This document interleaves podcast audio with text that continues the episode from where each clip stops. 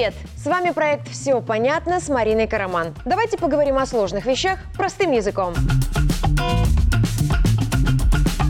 Сегодня о том, как самостоятельно рассчитать налог на квартиру, что ждет тех, кто не станет его оплачивать, и почему белорусы должны платить налоги на то, что им и так принадлежит. Поехали! Министерство по налогам и сборам начало рассылать белорусам извещение о необходимости заплатить налоги на имущество, а именно на недвижимость, землю и автомобили.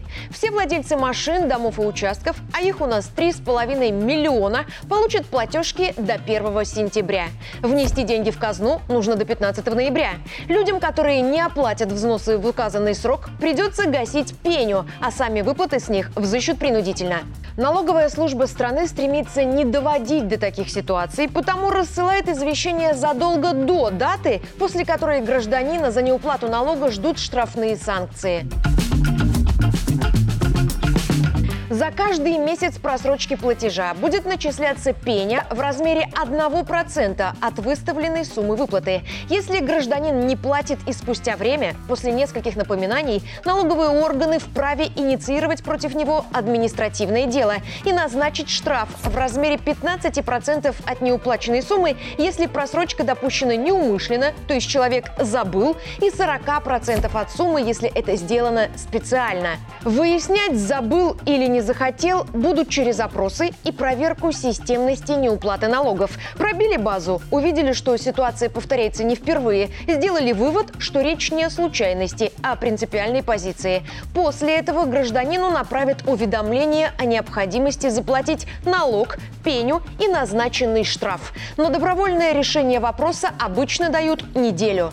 Если по истечении этого срока оплата так и не поступила, дело передают в районный отдел принудительного исполнения. И его специалисты находят способ взыскать деньги с неплательщика. Только за свои услуги они тоже берут плату. Она не может быть меньше половины базовой величины и больше 10% суммы задолженности. В итоге над должником повисает обязанность оплатить сам налог, пеню, штраф и пошлину за работу отдела принудительного исполнения. При этом его сотрудники не станут ходить и выпрашивать деньги. Они просто спишут их с банковской карты или с депозита неплательщика, могут описать имущество, наложить запрет на выезд за границу или приостановить действие водительских прав. Если извещение не придет, стоит обратиться в налоговую службу своего района и уточнить, почему так вышло. Там объяснят причину или выдадут копию платежки. Кроме того, можно дистанционно зарегистрировать кабинет плательщика на портале Министерства по налогам и сборам и сформировать извещение в нем. И неважно, сколько дней останется до дедлайна выплаты. Даже если вы сделаете это в конце октября, документ сформируется и вы получите реквизиты для оплаты. Главное Главное знать, и если вы являетесь собственником недвижимости, земли или транспорта, платежка для вас должна быть. В этом году систему сделали очень удобной. Налоги на транспорт, землю и недвижимость указали в одной платежке. Там расписано, сколько за какой объект вы должны и почему именно указанную сумму. Для тех, кто использует мобильные приложения банков, в платежках есть QR-коды и краткие коды ЕРИП для быстрого перехода к платежу. Тем же, кто не пользуется смартфонами и не дружит с компьютерами, придется идти на почту или в банк. Если по какой-то причине указанной суммы у плательщика нет, можно оплатить взносы по частям. Для этого нужно обратиться в свой исполком с заявлением. В нем указать, что вы находитесь в сложной жизненной ситуации, описать ее и попросить предоставить рассрочку оплаты налогов на имущество. Если ситуация реально сложная, рассрочить платеж могут даже на 12 месяцев. Тогда дедлайн до 15 ноября для заявителя не работает. Для граждан, которые по умолчанию тратят больше, чем остальные, в Беларуси работают налоговые льготы. Многодетные семьи вообще не должны платить налог на недвижимость, если в них воспитывается три и больше детей в возрасте до 18 лет. Не нужно платить налог за одну квартиру или дом, если жилье по документам принадлежит пенсионеру или инвалиду первой или второй группы.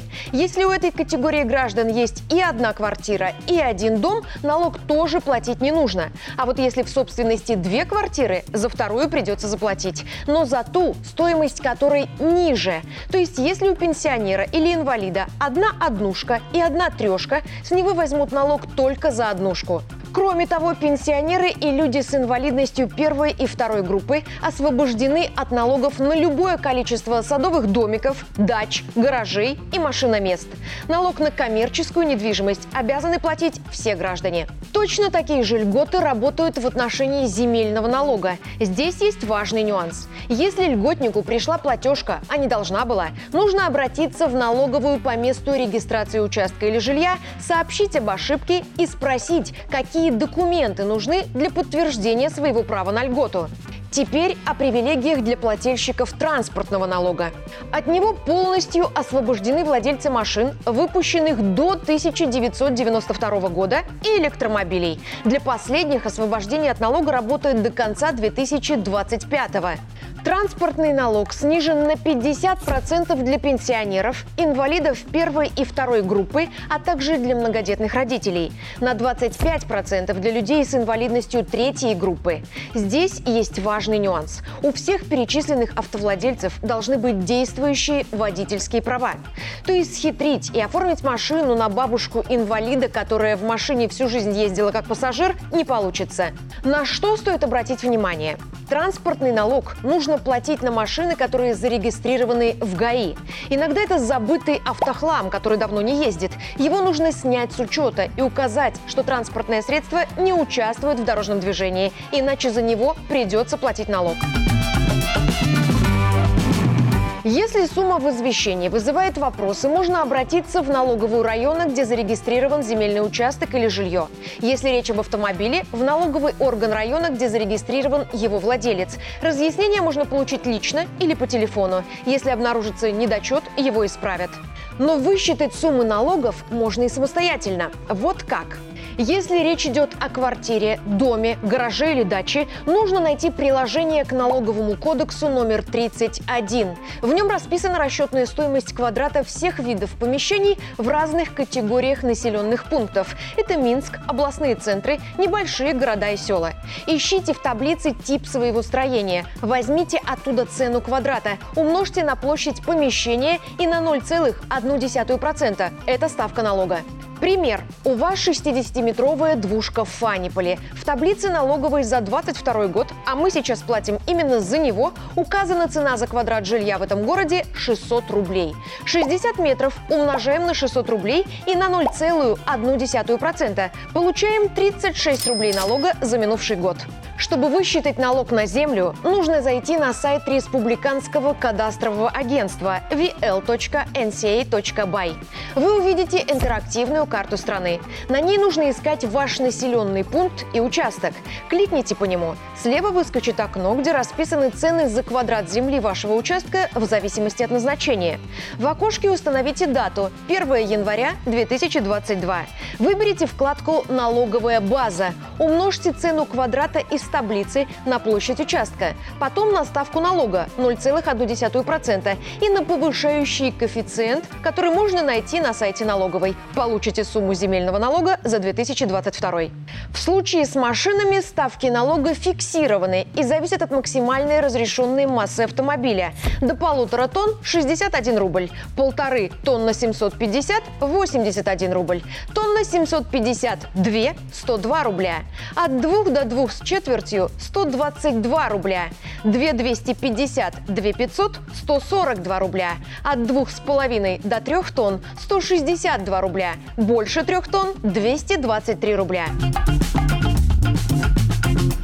В начале 2021 когда транспортный налог отвязали от техосмотра, с белорусов авансом за 2021 год взяли только часть налога. В 2022 мы платили вторую часть взноса за 2021, потому сумма была маленькой. Теперь же мы платим налог за весь 2022 год. Это важный момент для тех, кто не собирается сейчас платить, потому что, допустим, не ездил на машине в этом году. Сейчас мы оплачиваем то, что накатали в 2022. За нынешний год нам выставят счет в 2024. Ездил, не ездил, неважно. Если транспорт зарегистрирован на вас, значит надо платить. Раньше налог на недвижимость и землю белорусы оплачивали за текущий год. Сейчас эти взносы решили брать по такой же схеме, как с автовладельцев. В 2022 люди оплатили 50% за 2022. Сейчас нужно внести вторую половину налога за 2022 год. После этого налог будут начислять за предыдущий год. То есть в 2023 владельцы земли и недвижимости не будут платить налоги на это имущество. Следующие извещения придут только в 2024 и в них будут суммы за 2023 год. И в случае с автомобилями, и в случае с недвижимостью и землей белорусам дают возможность сначала воспользоваться благами, а потом за них платить без авансов. Есть у нас категория граждан, которые не понимают, почему они должны платить государству, например, за машину, которую они сами себе купили, иногда еще и в кредит. Потому что машина не летает по воздуху и не пускает из выхлопной трубы фиалковый нектар. Она ездит по дорогам, которые строят и ремонтируют за счет бюджета, портит воздух, который страна очищает через затраты на экологически чистые производства и занимает парковочные места у подъездов и зданий, которые принадлежат городам. Если речь о земле или недвижимости, то рядом с ними прокладывают инфраструктуру, протягивают ветки электрокабелей, канализации, газа и водопроводы. Все это требует затрат на подведение и содержание. Вот налоги и покрывают эти затраты. И с нас их берут очень скромно. Например, жители США платят налог на всю недвижимость, которой владеют. Около 2% стоимости помещений в год. Если вы живете в квартире, которая стоит 100 тысяч белорусских рублей, по американской системе вы бы платили за нее ежегодно 2000 рублей налога. Заплатить налоги и спать спокойно. Не стоит устраивать себе неприятности на пустом месте. Оценить отеческое отношение государства к каждому гражданину, готовность давать рассрочки, льготы и брать смешную пеню за отказ исполнять гражданские обязанности говорит о цели дисциплинировать, а не наказывать. Интересоваться, на что именно идут наши налоги, тогда станет понятно, что они довольно скромные. И иногда посматривать, как обстоят дела в других странах, не чтобы сделать здесь так же, а чтобы было с чем сравнить. Я Марина Караман, и тяжело ли для белорусов налоговое бремя, мы разобрались. Все понятно. До встречи!